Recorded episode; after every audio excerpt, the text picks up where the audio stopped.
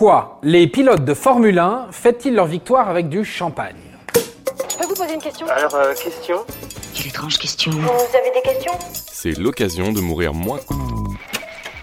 Jadis, Cléopâtre prenait, selon la légende, des bains de lait d'ânesse pour entretenir sa peau. Les pilotes de Formule 1 font pareil, enfin presque pareil. Ils ne prennent pas de bains, ils prennent des douches. Et ce n'est pas avec du lait d'ânesse, mais avec du champagne. Puis, le but n'est pas d'entretenir leur peau. Bon, ok.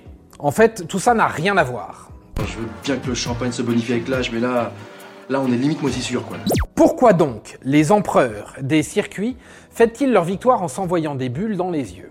Les plus machiavéliques diront que c'est une technique malicieuse pour aveugler les concurrents en vue du prochain Grand Prix. Mais non, là non plus, ça n'a rien à voir. Pour expliquer cette tradition, il faut remonter au temps du noir et blanc.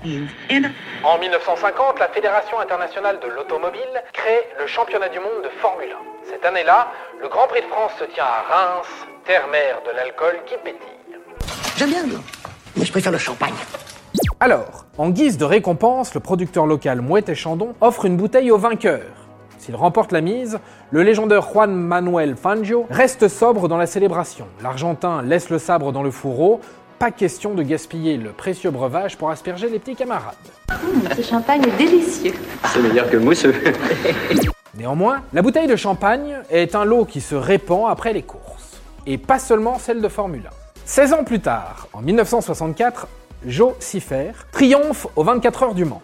S'il est moins légendaire que Fangio, ce Suisse marque lui aussi l'histoire. À sa façon bien sûr, car au moment où l'hymne helvète fait vibrer les tribunes, le bouchon saute, par accident. Les pilotes, le public, tout le monde est aspergé. J'ai froid et je suis tout mouillé. Ce petit moment de rigolade marque la mémoire collective, peut-être même plus que la course en elle-même. L'année suivante, c'est un Américain qui s'impose, Dan Gurney. Et cet homme a de la mémoire. Quand la bouteille de champagne arrive entre ses mains, il fait péter sa malice. En hommage à l'édition précédente, tout sourire, il secoue sa récompense pour éclabousser tout ce qui se trouve aux alentours. Une coutume naît. Peu à peu, la mousse recouvre les podiums de nombreux sports. Quel gâchis, je te jure. C'est la vie de ma mère, ça me fait de la peine. Il existe tout de même des exceptions, à Bahreïn par exemple, ou à Abu Dhabi, qui accueillent chacun un Grand Prix de Formule 1. Ces pays étant musulmans, l'alcool y est prohibé. À la place, on s'arrose avec du jus de fruits. Certes, une douche au jus de pomme, ça claque un peu moins qu'un Dom Pérignon, mais il faut savoir respecter les croyances de chacun. Course d'endurance aussi mythique que les 24 heures du Mans, les 500 miles d'Indianapolis font eux aussi leur particularité.